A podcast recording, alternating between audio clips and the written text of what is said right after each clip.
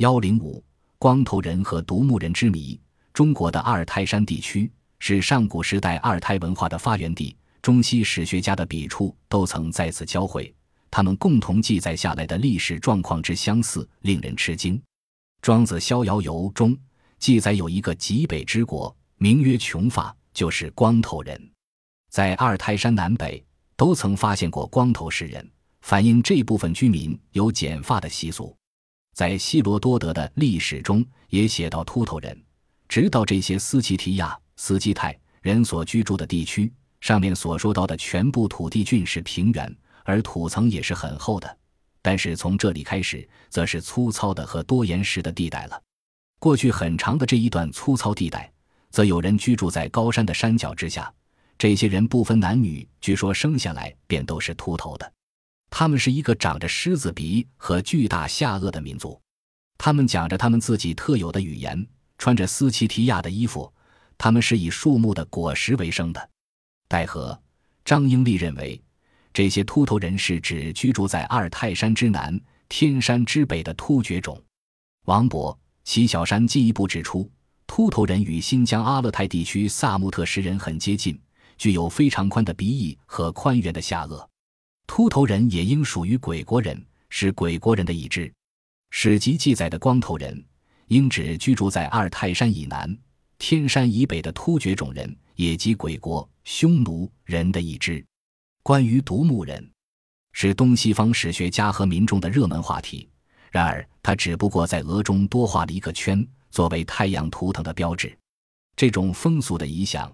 在印度表现为额头上的朱砂痣。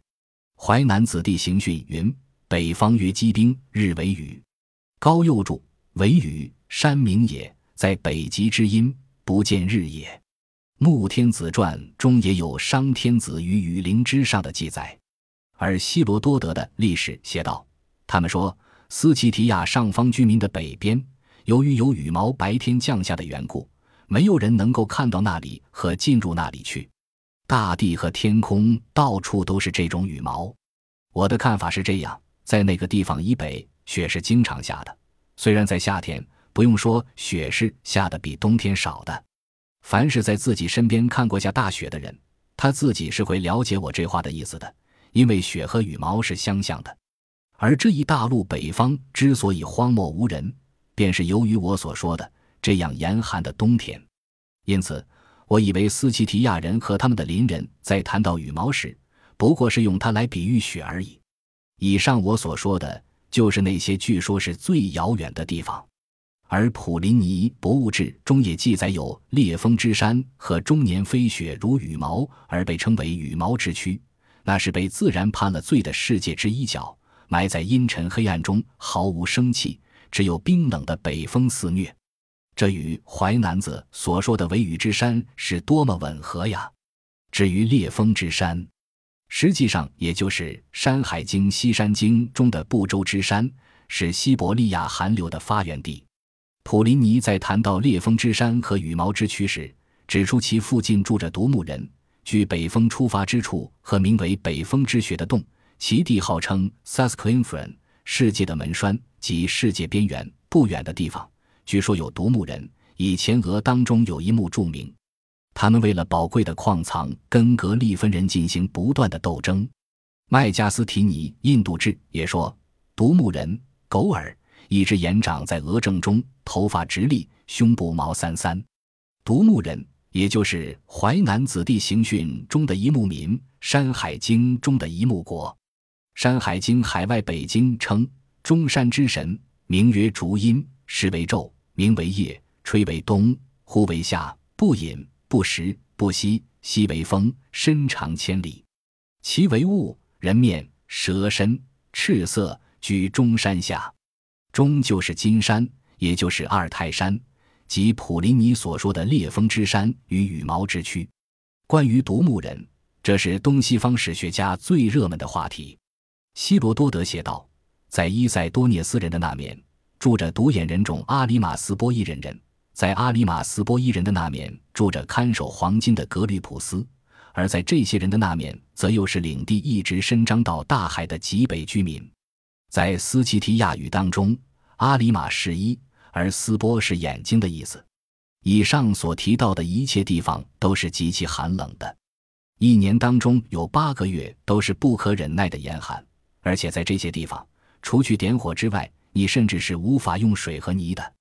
据百鸟库记研究，这阿里马斯波伊人就是匈奴。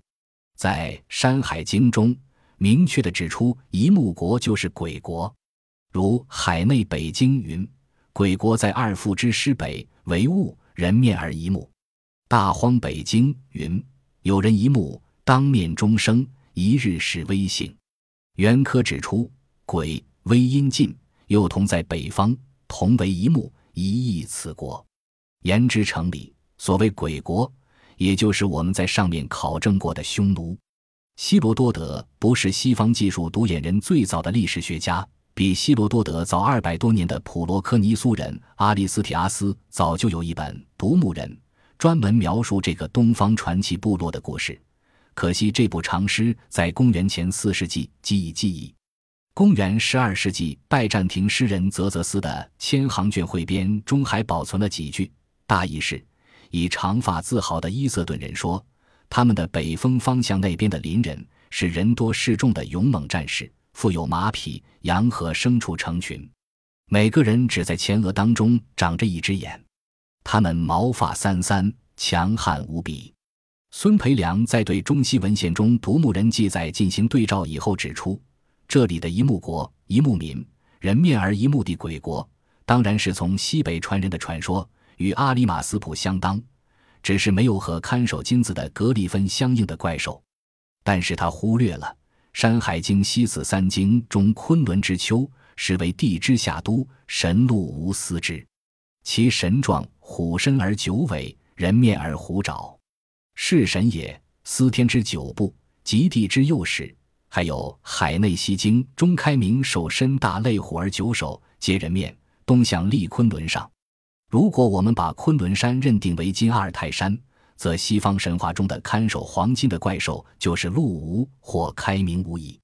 从米努辛斯克诗人的雕刻来看。所谓独木人，只是在额中多画了一个圆圈，作为太阳图腾的标志，实际上是三只眼。《山海经·海外西经》将三日与一木连续，一臂国在其北，一臂一目一鼻孔，有黄马护文，一目而一首。